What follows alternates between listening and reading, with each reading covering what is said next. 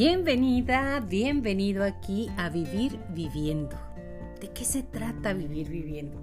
De comentar historias, de comentar vivencias, de estar acompañados en esto que se llama vida, exacto, que es un viaje que todos iniciamos y que algún día terminará.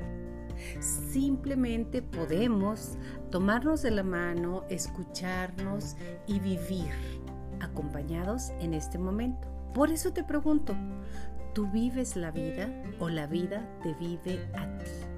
Hay una gran diferencia entre eso y vivir, vivir por vivir, nada más, sin una meta, sin una alegría, sin sentir, como autómatas.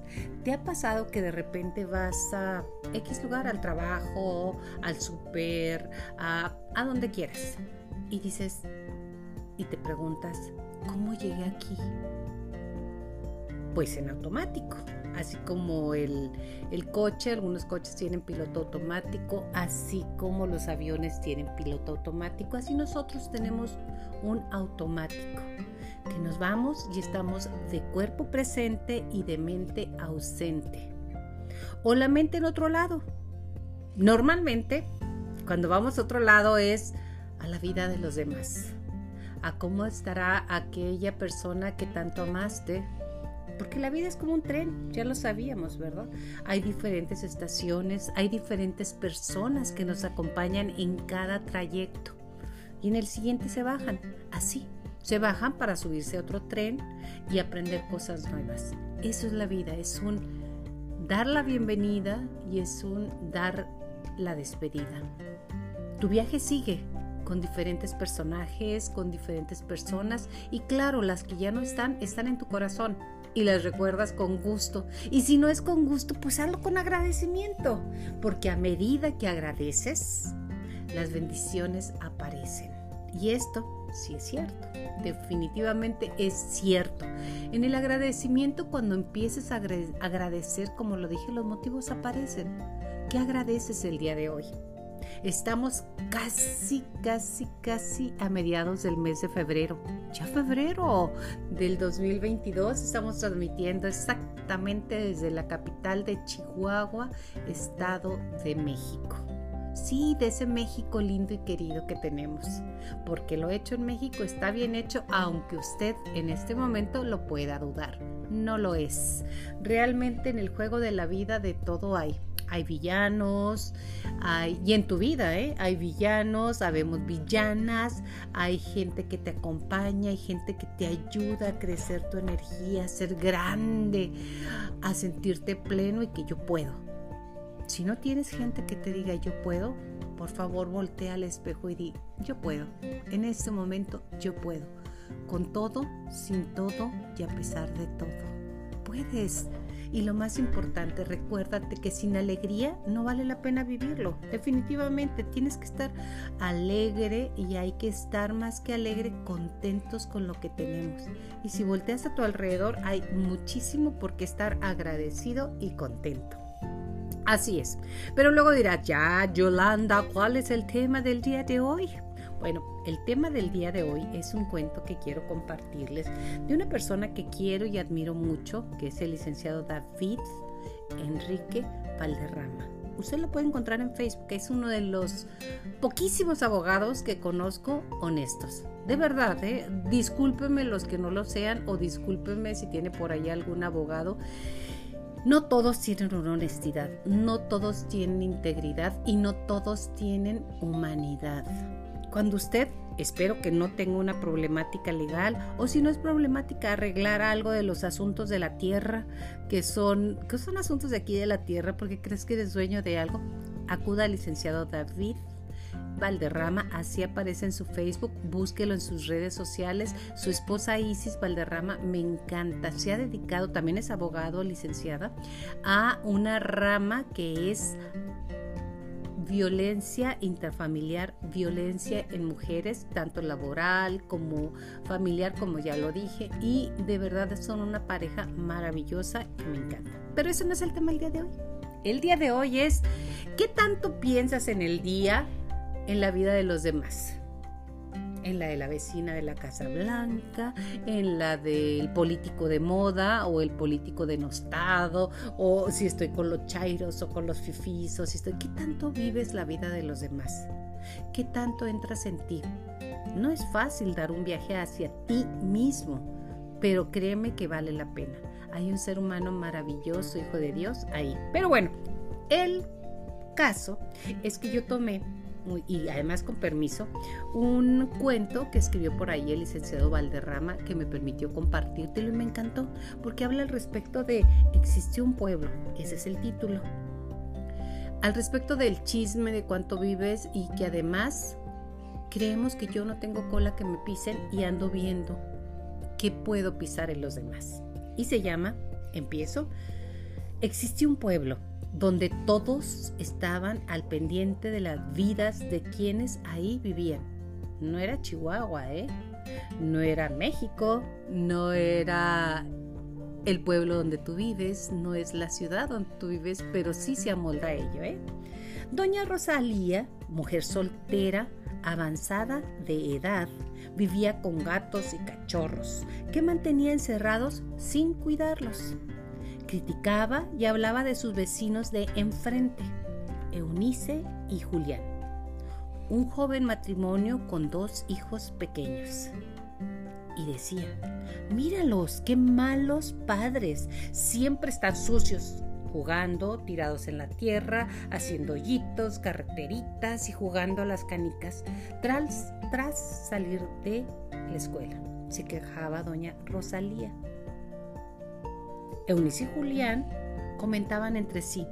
Supe que el maestro de nuestros hijos, José Juan, ¿qué crees? Es homosexual y vive con su novio, aquel mecánico del pueblo, Manuel Alberto. ¡Qué escándalo! ¡Qué bárbaro! ¿Y cómo puede ser maestro? Alberto Manuel y Juan José, pareja homosexual, hablaban de sus vecinas de enfrente. Casi siempre hablamos de los vecinos, ¿verdad? yo me salí de tema, ¿eh? Abigail y Zulema, pareja lesbiana que tenía una niña adoptada. Ellos decían, ¿cómo se atreven ellas a adoptar una niña si tú y yo somos homosexuales como ellas, pero si no podemos tener hijos debido a nuestra decisión de orientación sexual, ¿por qué ellas se aferran a tener una hija? ¡Qué gran irresponsabilidad! Abigail y Zulema comentaban a sus amigas respecto de Zafiro, una linda chica soltera del pueblo que disfrutaba de su soltería y no acostumbraba a tener relaciones estables y serias. No, no, no, no. Decían, nos juzgan por nuestras preferencias sexuales, pero mírala, mírala Zafiro, ya se ha acostado con la mitad del pueblo. Ella sin duda no vale nada. Y Zafiro, a su vez, conoció a Jorge Javier, un joven recién casado, enamorado de su esposa, mismo que rechazó a Zafiro para salir. Zafiro decía, es un mandilón, su esposa no lo deja salir ni a la esquina. Pero había en el pueblo un anciano, don Feliciano, de 90 años de edad, a quien todos respetaban y de quien nadie decía nada. Al parecer tuvo una vida perfecta. Tuvo hijos, enviudó, fue exitoso y un hombre respetable. Militar retirado. Un buen día, un joven se acercó a dicho tierno anciano y le preguntó, don Feliciano, noto que usted jamás opina nada de nadie. Jamás critica a nadie en este pueblo de chismosos. Y a su vez, nadie habla de su vida ni de usted. Muchos afirman que usted ha llevado una vida perfecta. ¿Cuál? ¿Cuál es su secreto? Don Feliciano respondió, no tengo nada que decir de ningún habitante de este pueblo, debido a que todos son ángeles comparados conmigo. ¿Cómo sabes? Duré casado toda mi vida y amé a mis hijos. Los eduqué con amor, pero mírame, se fueron y me dejaron solo.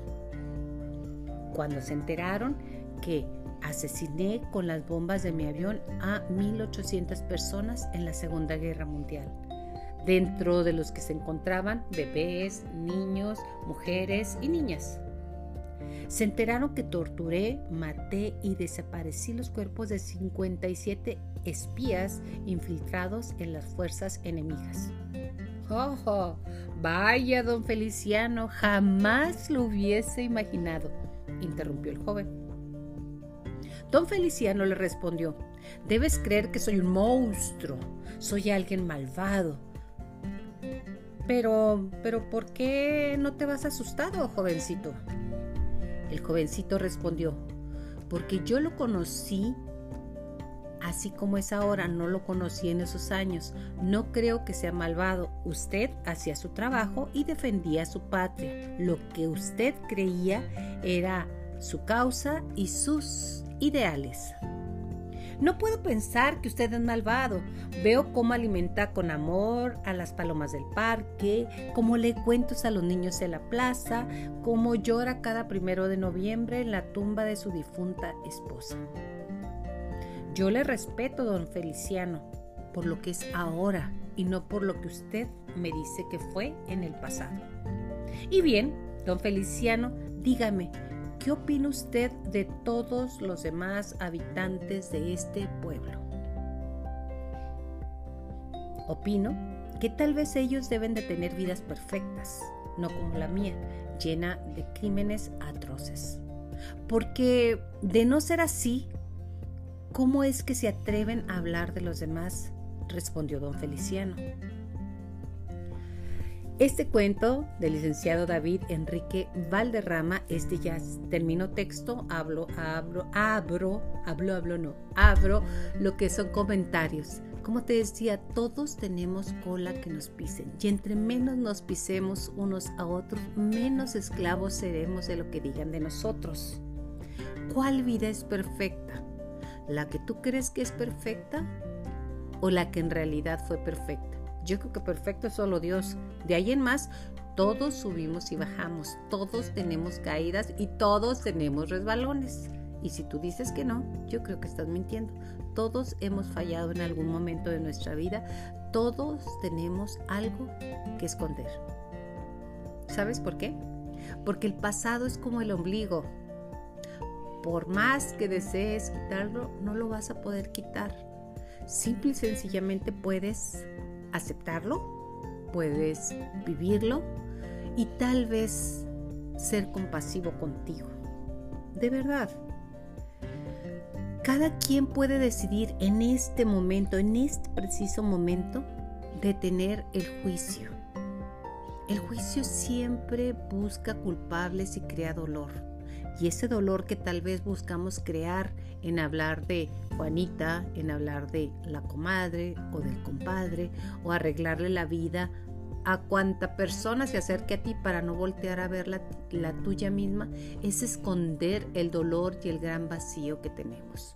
El vacío existencial lo tenemos todo, ¿eh? es parte de la vida, es parte de lo que nos mueve a buscar nuevas oportunidades, nuevas experiencias, nueva forma de vivir. Nunca, créeme, es tarde para ser lo que has deseado ser.